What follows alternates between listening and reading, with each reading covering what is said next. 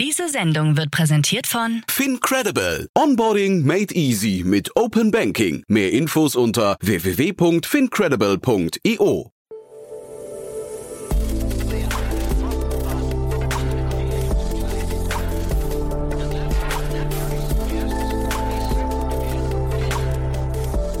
Startup Insider Daily. Ja, herzlich willkommen zurück zu Startup Insider Daily. Mein Name ist Jan Thomas und wie vorhin angekündigt, Tim Bölken ist bei uns zu Gast, der Co-Founder und CEO von Ineratech. Und wir sprechen über die ja hoffentlich Wachablösung von fossilem Kraftstoff durch synthetischen Kraftstoff, der gewonnen wird aus CO2 und grünem Wasserstoff. Also es geht um die Pariser Klimaziele 2050 und wir reden vor dem Hintergrund einer Series A Finanzierungsrunde in Höhe von 20 Millionen Euro. Ist ein tolles Gespräch geworden, hat mir richtig viel Spaß gemacht. Geht auch sofort los. Ganz kurz noch der Hinweis auch vorhin. Um 13 Uhr war bei uns zu Gast Roger Gothmann. Er ist der Founder und Co-CEO von Textu.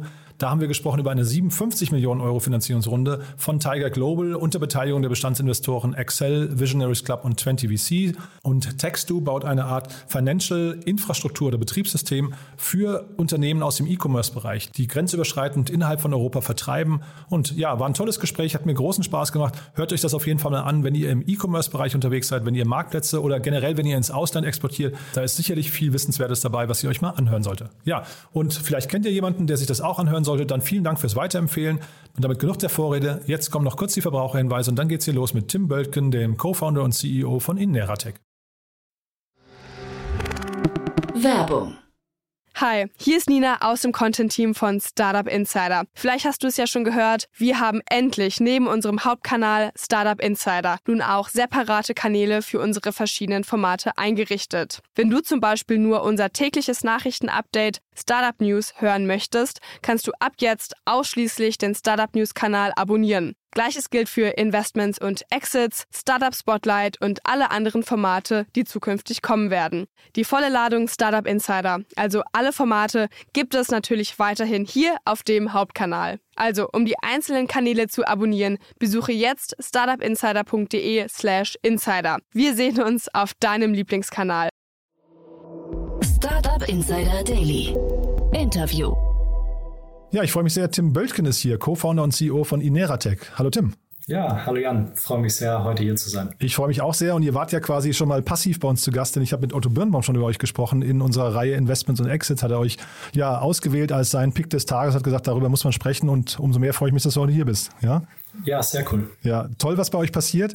Ihr habt ja eine große Mission, muss man sagen. Ne? Ihr seid, äh, du hast mir im Vorgespräch erzählt, Pariser Klimaziele ist so euer, euer großes, äh, der, der, das große Fokusthema bei euch.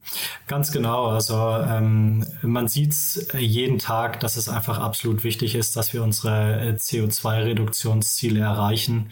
Ähm, wir haben jetzt wieder gelesen, allein im McKinsey-Studie über 9,2 Trillion Dollar, also wirklich Dollar, ähm, wird, werden einfach an Investitionen benötigt, um wirklich die schlimmsten äh, Klima, Klimaschäden zu stoppen. Und das ist einfach eine sehr große Mission, die wir haben. Heutzutage spricht jeder natürlich über batterieelektrische Antriebe und ähm, sieht das Ganze nur als eine Verkehrsthematik. Aber ähm, das, das Klimathema geht auch noch viel weiter über den Verkehrsbereich hinaus. Mhm. Ich habe bei euch in der Pressemeldung war das, glaube ich, oder so, habe ich einen tollen, äh, einen, tolles, einen tollen Begriff gelesen. Defossilierung. Das fand ich, fand ich super. Das musst du mal erklären. Also musst du vielleicht eure Mission erklären, auch vielleicht, wie ihr vorgeht. Ja? Genau, Defossilisierung ist es. Defossilisierung, ähm, da steht es bei mir sogar falsch, ja, alles klar. Genau, genau. Also Dekarbonisierung ist ja in, in, in aller Munde. Das heißt, wegkommen von äh, kohlenstoffhaltigen äh, Energieträgern, die heutzutage aus äh, fossiler Natur entstehen. Das heißt, äh, Öl Gas, Kohle und die Verbrennung von diesen fossilen Energieträgern ähm, führt dann natürlich dazu, dass wir CO2 emittieren, welches sich in der Atmosphäre anreichert. So, das heißt, der erste Schritt ist natürlich vermeiden, diese fossilen Energieträger zu ähm, verbrennen. Ein Thema hatte ich ja schon gesagt, das ist ganz klassisch die Elektromobilität. Wir, um aber die Klimaziele zu erreichen, müssen wir noch ganz, ganz viele andere Sektoren betrachten. Dazu mhm. zählt natürlich einmal die chemische Industrie, die ja auf kohlenstoffhaltige Energieträger angewiesen ist, um daraus Produkte zu machen, wie Laptops, Smartphones, Klamotten, Nahrungsmittel zum Beispiel. Ähm, wir haben aber auch natürlich Verkehrsbereiche, die nur sehr schwer zu dekarbonisierend sind in dem Sinne. Hier ist ganz klassisch die Flugindustrie mit dabei. Ähm, die Flugzeuge fliegen immer noch mit Kerosin. Batterieelektrisches Fliegen ist für lange Strecken immer noch keine Option. Und die Schifffahrt ist da natürlich ganz wichtig. Und unsere Mission ist, diese diese Bereiche und die ja auch einfach einen, einen riesengroßen Anteil an den CO2-Emissionen auf der Welt haben, zu defossilisieren. Mhm. Bedeutet, wir wollen nicht diese kohlenstoffhaltigen Energieträger komplett ersetzen, weil wir sie dort brauchen. Sie haben ja eigentlich super tolle Eigenschaften. Sie haben eine hohe Energiedichte. Ich kann ganz viele Produkte daraus machen. Ich kann in Frankfurt in ein Flugzeug steigen und bis Singapur durchfliegen. Und diese Eigenschaften wollen wir eigentlich nutzen. Mhm. Was machen wir? Wir produzieren diese synthetischen Kraftstoffe oder E-Fuels, wie, wir, wie sie heißen, produzieren wir nachhaltig. Wir nutzen dafür einmal erneuerbaren grünen Wasserstoff, der mit Sonne, Wind, Wasserkraft produziert wird. Und wir nutzen das Treibhausgas CO2, was jetzt schon in der Atmosphäre ist, was aus der Atmosphäre gefangen werden kann, was aus Biogasanlagen stammt oder zum Beispiel aus sogenannten unvermeidbaren CO2-Quellen, wie zum Beispiel bei der Zementherstellung. Und wir nutzen diese beiden Stoffe und in sehr kompakten, modularen, hochtechnologisierten Anlagen produzieren wir dann die Kraftstoffe, die dann wieder in Verkehr gebracht werden können. In die Flugindustrie, in die Schiffsfahrt, in die chemische Industrie, aber auch ähm, in bestehende Verbrennungsmotoren. Das ist super kompatibel und damit haben wir eine Chance, die 1,3 Milliarden Verbrenner, die heutzutage auf der ganzen Welt rumfahren, bis 2050 ebenfalls CO2-neutral zu stellen. Äh, klingt super spannend, finde ich. Und äh, ist auch toll zu sehen, dass ihr quasi, wir reden ja vor dem Hintergrund einer Finanzierungsrunde, dass ihr quasi aufgestellt seid wie ein typisches Startup, also wie so ein Digital-Startup oder so. Ähm, trotzdem ist ja äh, in der Startup-Welt muss man sich ja immer die Frage gefallen lassen von Investoren, why you und why now? Und vor allem dieses why now, also vielleicht das why you kannst du auch beantworten, aber vor allem das why now. Äh, warum, warum macht ihr das gerade jetzt? warum macht man das, hat man das nicht vor zehn Jahren schon begonnen? Ja, also ähm, zwei sehr gute Fragen. Also äh, why us äh, sozusagen ähm, können wir damit beantworten, dass wir das Glück hatten, dass wir ähm, mit einer Technologie gestartet sind, die schon seit 15, 20 Jahren vorher am Karlsruher Institut für Technologie entwickelt wurde und schon zu einer gewissen Marktreife gebracht wurde. Und wir haben ähm, mit, dem, mit dem Umsetzen dieser Technologie angefangen, wo das Thema synthetische Kraftstoffe noch total unbekannt war. Heutzutage redet jeder darüber. Es steht im Koalitionsvertrag der Bundesregierung. Die EU hat gewisse Ziele, um diese synthetischen Kraftstoffe auszubauen. Und es ist mittlerweile eigentlich bekannt, dass diese Kraftstoffe gebraucht werden, um überhaupt die Klimaziele 2050 zu erreichen. Mhm. Das heißt, das war einmal schon mal ein Prozess. Und wir sind jetzt in einer Phase, wo jeder diese Kraftstoffe möchte. Die Schiffsindustrie braucht sie, die Flugindustrie braucht sie. Und es dauert im chemischen Anlagenbau sehr, sehr lange, bis hin zu mhm. Jahrzehnten, mhm. bis diese Anlagen überhaupt gebaut werden. Wir haben jetzt eine sehr modulare Technologie, sehr kompakt, die passt sehr gut in die bestehende Infrastruktur der erneuerbaren Energien. Das heißt, wir können unsere Technologie überall dort sehr schnell aufbauen, wo wir sehr kostengünstig erneuerbare Energie heutzutage produzieren können. Mhm. Und das versetzt uns in die Lage, dass wir heute eigentlich mit die einzigen sind, die Anlagen im Feld haben und die diese synthetischen Kraftstoffe heute schon produzieren. Noch nicht in den Mengen, wie wir sie brauchen, aber wir sind diejenigen, die die Hand an dem Produkt haben. Mhm. Und die, ja, ja, bitte. Ja. Und äh, gleichzeitig ist es so, ähm, die Finanzierungsrunde, das ist richtig gesagt, wir haben jetzt unsere Series A Finanzierungsrunde gemacht. Vielleicht ein bisschen spät für ein Unternehmen, was 2016 gegründet wurde. Wir haben es aber aufgrund dieser, dieses sehr starken Interesses auch aus, der, aus dem Markt geschafft, äh, unsere Company zu bootstrappen bis zum letzten Jahr. Wir waren profitabel ähm, und wir konnten die Firma auf ungefähr 50 Mitarbeiter ähm, wachsen lassen und haben jetzt dann doch relativ spät unsere Series A Finanzierungsrunde gemacht, weil wir jetzt in der Position sind, ähm, das Ganze zu skalieren, mhm. um den weltweiten Bedarf dann zu decken zukünftig.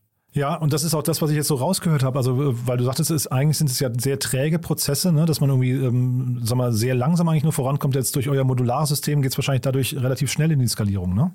Ja, genau. Wir äh, haben den Ansatz, dass wir die komplette chemische Industrie neu denken cool. wollen. Und ja. das liegt einfach daran, jeder kennt natürlich diese großen chemischen Anlagen.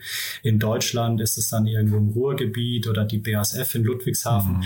Und das Ganze basiert auf einer fossilen Denkweise. Ich transportiere mein fossiles Gas oder mein fossiles Erdöl in großen Pipelines zu einem Standort, wo ich es verarbeiten kann. So, jetzt wissen wir alle, Strom insbesondere erneuerbarer Strom, ist sehr schwierig zu transportieren. Man braucht dafür auch Investitionen in die Infrastruktur. Und es gab ja schon mal die Überlegung wie Desertec, dass man mal in der Wüste Strom produziert mhm. und den dann mit irgendwelchen Stromleitungen zu uns nach Europa bringt. Allein dadurch, dass das Elektron schwierig zu transportieren ist, gelingt es nicht.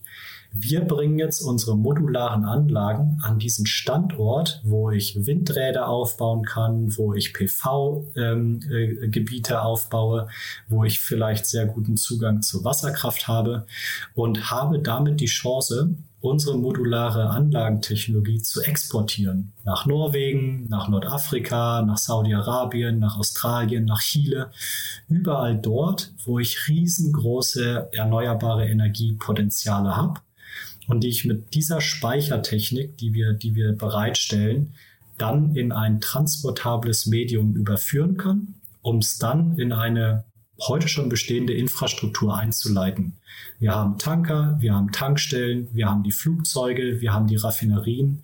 Und das ist auch unser Ansatz von Nachhaltigkeit, dass man das, was schon besteht, dass man das dann natürlich defossilisiert, bestmöglich weiter nutzen sollte.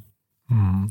Ja, ich, ich war mal in Leverkusen, habe mal irgendwann, ich weiß gar nicht warum, aber ich, also Leverkusen, wenn man sich das Bayerwerk dort anguckt, man, ich glaube, in, also nichts gegen Leverkusen, aber man muss schon bei Bayer arbeiten, um Leverkusen schön zu finden, glaube das, ich. Das ja. sind gigantische Anlagen. Das Wahnsinn, ne? Anlagen, ne? toll. Und aber jetzt zeitgleich, ihr seid im äh, äh, äh, Industriepark Höchst, seid ihr, ne? Das ist nicht ganz anders, glaube ich, ne? Farbwerke Höchst früher.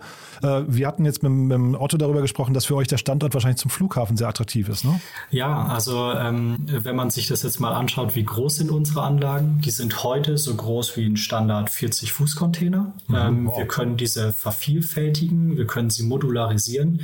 Ähm, ich vergleiche immer diesen Faktor. Wir sind ungefähr ein Faktor tausendmal kompakter als so eine konventionelle Anlage. Warum gehen wir jetzt trotzdem in Deutschland an so einen Standort wie im Industriepark Höchst? Wir haben hier in Deutschland die einzigartige Situation, dass wir bereits Wasserstoff zur Verfügung haben, der heutzutage verbrannt wird. Das heißt, es ist ein Abfallprodukt. Wir stellen diesen Wasserstoff grün und wir bauen unsere Anlage direkt neben einer der größten Biogasanlagen in Deutschland. Und diese Biogasanlage, die produziert CO2, die lässt es einfach in die Umgebung und wir kombinieren diese beiden Abfallstoffe in einer hin und äh, verarbeiten. Das ist in einer Anlage, die bis zu 4,6 Millionen Liter an diesem synthetischen Kraftstoff produziert. Das hört sich jetzt mal viel an. Im Vergleich, was wir an Kraftstoffen heute nutzen, ist es super, super wenig. Aber die Botschaft ist hier auch gar nicht, dass wir in Deutschland diese Produktionsanlagen aufbauen wollen, weil das wissen wir ja selbst. Wir haben gar nicht genug erneuerbare Energienkapazitäten bei uns in Nord- oder in Mitteleuropa.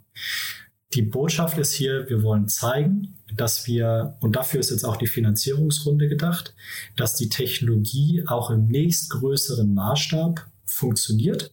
Das heißt, wir skalieren vom Megawatt-Maßstab 1, 2, 3 Megawatt in den größer 10 Megawatt-Maßstab und wollen jetzt auch zeigen, dass diese Kraftstoffe, die dort produziert werden, zum Beispiel in den Frankfurter Flughafen geleitet werden können, um dort der Flugindustrie zu dienen, der Schiffsindustrie, aber auch der chemischen Industrie. Und der Flughafen hat einen zweiten Aspekt, das ist ein internationaler Flughafen. Das heißt, wenn ich die Technologie dort aufgebaut habe und demonstriert habe, kann ich natürlich auch meine ganzen Kunden aus der Welt einfliegen, mhm. um ihm zu zeigen, schau mal, nebendran steht die Anlage. Genau. Ähm, genau das kannst du auch bei dir in deiner Wüste stehen haben, an deinem Windpark stehen haben und dann produzierst du ebenfalls diese synthetischen Kraftstoffe und kannst damit helfen, die Welt zu defossilisieren. Ja, so haben wir es auch äh, mit, mit, dem Otto besprochen, äh, quasi wirklich die Möglichkeit, einen Showcase in der Nähe vom Flughafen zu haben. Gerade, ich glaube, Frankfurt ist ja der zweite oder drittgrößte in Europa. Ne? Ähm, das macht Ganz also, genau. glaube ich, absolutes genau. Drehkreuz, macht total Sinn. Ja. Sag mal, Ganz eure genau. Zeit, Zeitleiste, wie sieht die aus, eure Timeline? Ähm, wo steht ihr da so in drei bis, ist ja wahrscheinlich trotzdem ein bisschen träger als ein, als ein Software-as-a-Service-Startup zum Beispiel oder so. Ne? Ähm, aber wo steht ihr so in drei bis fünf Jahren? Genau, also wir haben natürlich die Herausforderung, dass wir wirklich Hardware produzieren und auch liefern. Das heißt, hier ist natürlich auch immer ein bisschen Vorinvestition nötig, auch in die Maschinen. Ähm, wir haben jetzt den Vorteil, dass Deutschland einfach ein Maschinenbauerland ist. Das heißt, wir kaufen einen Großteil der Komponenten kaufen wir zu. Das sind dann Pumpen, Kompressoren, Armaturen. Da haben wir wirklich eine sehr gute Auswahl an, an, an Partnern. Und am Ende assemblen wir das Ganze zu einer Anlage. Und das Herzstück der Anlage sind die sehr kompakten chemischen Reaktoren, die wir bereitstellen. Das können auch nur wir. Ähm, wir sind im Vergleich zur klassischen chemischen Industrie sind wir, sind wir sehr schnell. Wir reden hier von Produktionszeiten für so eine Anlage in der Größenordnung sechs bis zwölf Monaten. Mhm. Deswegen haben wir auch in äh, Frankfurt Höchst eine sehr, sehr würde man sagen, eng getaktete Timeline, ähm, so dass wir den Betrieb im Jahr 2023 bereits aufnehmen wollen. Ähm, das ist ambitioniert, aber absolut machbar und wir freuen uns da auf die nächsten, die nächsten Schritte. Mhm. Jetzt hast du vorhin gesagt, ihr seid 50 Mitarbeiter und seid auch schon profitabel gewesen. Das finde ich ja auch sehr beachtlich mit einer Technologie, die eigentlich quasi erst ausgerollt oder vor allem entwickelt wird. Äh, also das heißt, der, der, der Go-to-Market oder Proof of Concept ist ja eigentlich, wenn dann, sagen wir so, am, das klingt so ein bisschen nach Operation am offenen Herzen, ne? deswegen frage ich. Aber wie, wie, geht das jetzt weiter? Also du hast gesagt, jetzt kommt die Finanzierungsrunde. Ähm, und ihr wollt damit skalieren, skaliert dann eure Profitabilität schon mit oder müsst ihr jetzt sehr viel investieren und seid dann erst in drei bis fünf Jahren oder in zehn Jahren wieder profitabel? Ja, das ist eine sehr gute Frage. Also wir skalieren gegenwärtig sehr stark, äh, auch schon äh, kurz vor der Finanzierungsrunde. Wir sind jetzt in den letzten Monaten auf 80 Mitarbeiter ähm, schon angewachsen. Ach, wow. Und jetzt gilt es natürlich erstmal ähm, äh, darum, auch äh, die Firma zu stabilisieren, die Prozesse zu etablieren. Da helfen uns jetzt auch die, die neuen Investoren. Ähm, wir haben ganz klassisch eine strategische äh, Investitionsrunde gemacht, indem wir Partner mit an Bord bringen, mhm. die einmal natürlich ein bisschen Geld mitbringen, aber auch natürlich ein gewisses Know-how, um uns helfen, weiter professionell zu arbeiten und zu expandieren. Und da ist zum Beispiel ein, Energieerzeuger aus Frankreich mit dabei, die Engie. Die Engie hat eine eigene Wasserstoff-Roadmap. Das heißt, sie werden uns auch helfen, zukünftig weitere Projekte zu generieren und den grünen Wasserstoff, den sie produzieren, umzuwandeln in chemische Endprodukte. Und mit dabei sind dann zum Beispiel eine Safran, ebenfalls ein großer französischer Konzern, der ein sehr starkes Interesse daran hat, sie ganzen Turbinen für Hubschrauber, für ein ADAC zum Beispiel, für Rettungshubschrauber, die ebenfalls grün zu stellen. Das heißt, die bauen die Flugturbinen. Und dabei ist äh, mit MPC ein Schiffseigner, der eine eigene Schiffsflotte hat, die ja auch grün stellen müsste. So, das heißt, wir haben erstmal ganz, ganz viele Player dabei, die ein sehr großes Interesse haben, einmal die Anlagen, aber dann natürlich auch diese Kraftstoffe in den Markt zu bringen. Und bezüglich Profitabilität muss man sagen, es, es ist gegenwärtig, es ist ein ganz klassischer Pull-Market. Das heißt, mhm. ich habe es ja schon eingangs gesagt, jeder möchte diese Kraftstoffe haben, jeder sucht danach. Es gibt nur ganz, ganz wenige Player, die die liefern können. Deswegen ist das Produkt gegenwärtig noch rar es ist auch deutlich teurer als der heute fossile Kraftstoff. Das muss man ganz klar sagen. Die Roadmap bis 2050 ist aber ganz klar, sobald wir an die Standorte gehen, die internationaler Natur sind, wo wir sehr günstig erneuerbaren Strom herstellen können, dann sinken auch die Kraftstoffkosten deutlich. Und unser Ziel ist es, bis 2050 Produktionskosten von unter einem Euro pro Liter zu erreichen. Also erstmal bemerkenswert, hier ein Startup zu begrüßen, was eine, was eine Vision für 2050 hat und, und weiß, welche Rolle sie da spielen möchten. Das finde ich schon mal stark, ja. Äh, also die Klimaziele zu erreichen, das ist einfach eine Generationenaufgabe mhm. und ähm, wir, wir wollen hier weiterhin Marktführer sein, mhm. aber es ist uns auch einfach bewusst, wenn man die Zahlen sieht, wie viel fossile Kraftstoffe wir heute auf der Welt verbrennen. Mhm. Ähm, wir müssen wirklich alles dafür tun und es muss so viel Geld auch in diese, in diese Technologien fließen, damit wir es wirklich schaffen, bis 2050 klimaneutral leben und wirtschaften zu können. Wobei ich finde, also das müssen wir jetzt nicht vertiefen, aber das ist natürlich nochmal eine spannende Frage auch immer, muss denn überhaupt Treibstoff billig sein? Ne? Vielleicht ist er auch, also vielleicht um die Klimaziele zu erreichen, können wir auch sagen, vielleicht ist er momentan zu günstig und muss eigentlich teurer werden. Ne? Ähm, also Ah, es ist eine, ist eine philosophische Frage. Ja, genau. Ich meine, ähm, natürlich ist der fossile Kraftstoff heutzutage viel zu billig. Auf der anderen Seite müssen wir halt natürlich sehen, wir leben in einer globalisierten Welt. Mhm. Ähm, ich hatte es schon gesagt, wir haben 1,3 Milliarden Verbrennungsmotoren einfach nur für Autos. Mhm. Es werden jedes Jahr mehr. Mhm. Wir haben global gesehen ähm, eine, eine, eine riesengroße Menschenmenge, die jetzt auch in eine gewisse Art Mittelschicht strebt und die natürlich auch, sie wollen fliegen, sie wollen Güter konsumieren. Und ähm, wenn wir unseren Lebensstandard halten wollen, müssen wir wirklich schauen, dass wir ähm, auch diese, diese Annehmlichkeiten, die wir jetzt auch heute haben, dass wir die klimaneutral anbieten können. Ich bin total bei dir, ich, aber da, da ist immer viel, viel drin, wir, wir wollen, ne? wir, wir möchten mhm. den Standard erhalten. Es geht ja, wir sind ja eigentlich an einem Punkt angekommen, wo wir eher das Zusammenleben mit der Natur irgendwie begreifen müssen, wahrscheinlich, ne? und nicht sagen müssen, wir wollen aber jetzt fünfmal im Jahr in Urlaub fliegen und wir wollen vor allem alle allein im Auto sitzen und dann irgendwie ne, mit 1,3 Milliarden Verbrennern durch die Welt fahren, sondern da könnte man ja auch möglicherweise mit anderen Hebeln, also ne, deswegen das Beispiel, wenn Verbrenner oder wenn die, wenn Mobilität teurer wäre, würden halt Leute vielleicht automatisch gezwungen werden, zu zweit im Auto zu sitzen. So, solche Sachen meine ich nur. Ne?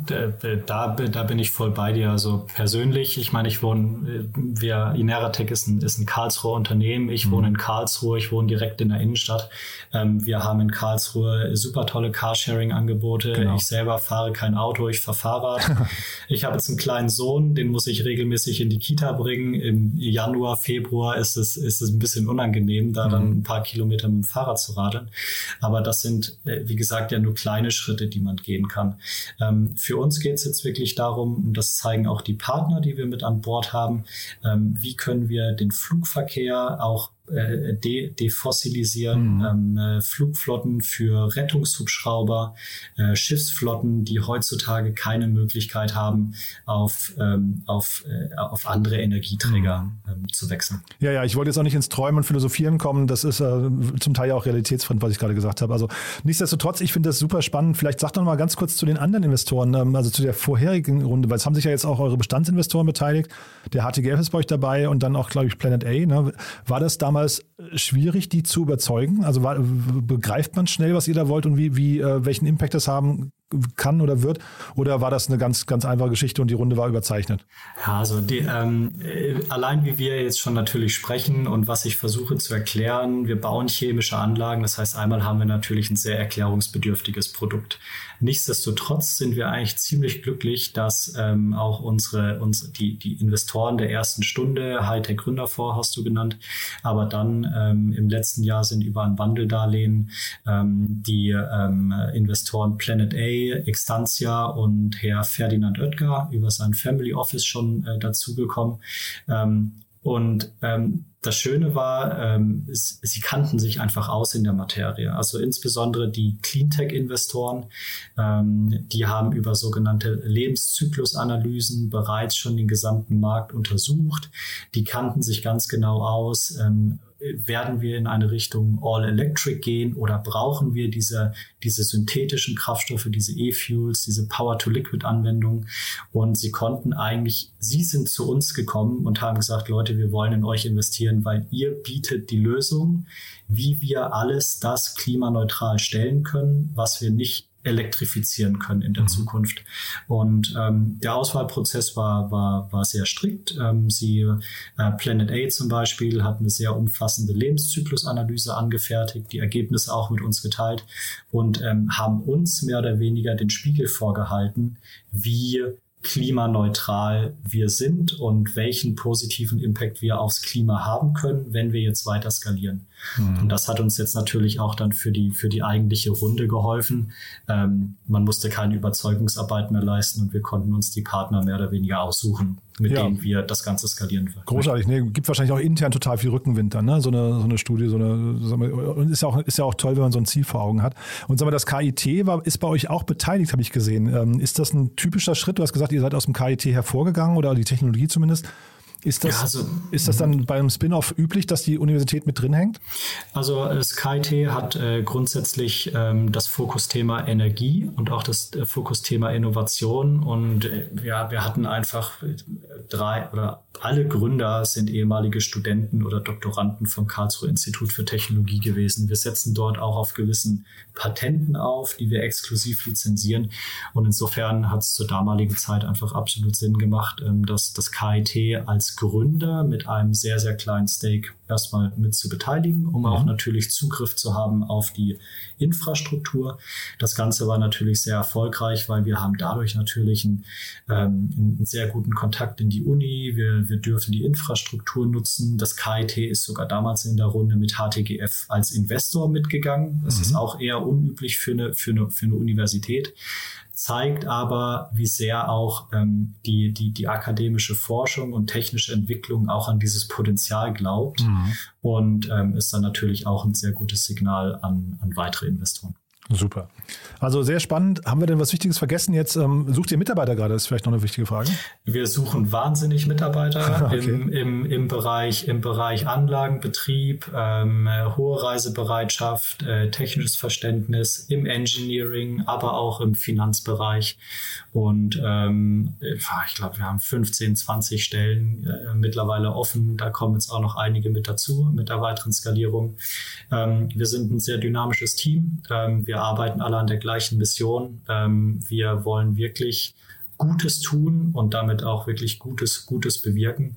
Und das treibt uns an. Und ähm, wer glaubt, dort mitwirken zu können, äh, darf sich gerne bei uns melden. Ähm, wir suchen wirklich ähm, nach guten Leuten. Startup Insider Daily.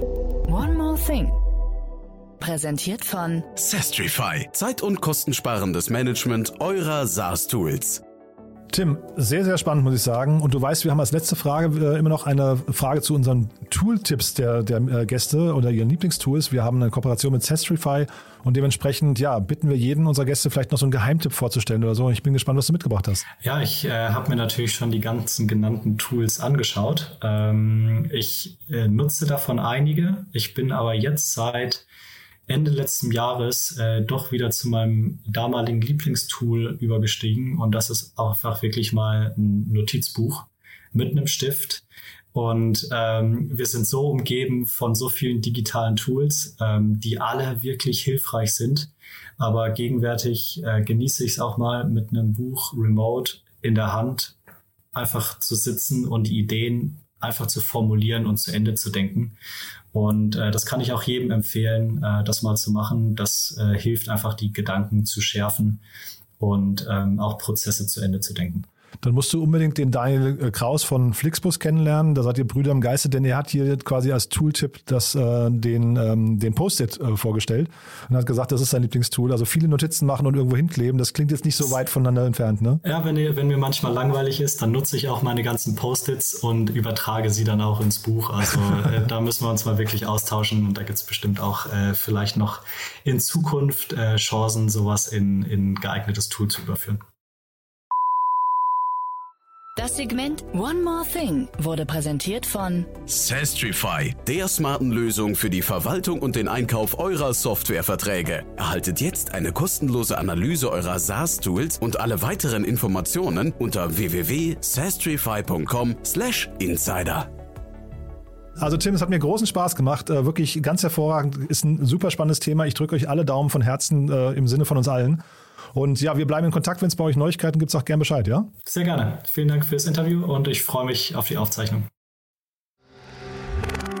Werbung Hi, ich bin Paul, Product Manager bei Startup Insider und hier, um dir kurz unser Podcast-Verzeichnis vorzustellen. Mit einer wachsenden Liste von bereits über 10.000 Episoden ist unser Podcast-Verzeichnis die größte Sammlung deutschsprachiger Podcasts rund um die Themen Unternehmertum, Technologie, Digital Marketing und mehr. Nutze jetzt die verschiedenen Filter, um Podcasts zum Beispiel nach ihrem Themenschwerpunkt, Gästen oder Erscheinungsdatum zu sortieren, damit du genau das findest, was dich interessiert. Also, wenn das was für dich ist, dann besuche jetzt ganz einfach unsere Plattform auf startupinsider.de/slash insider.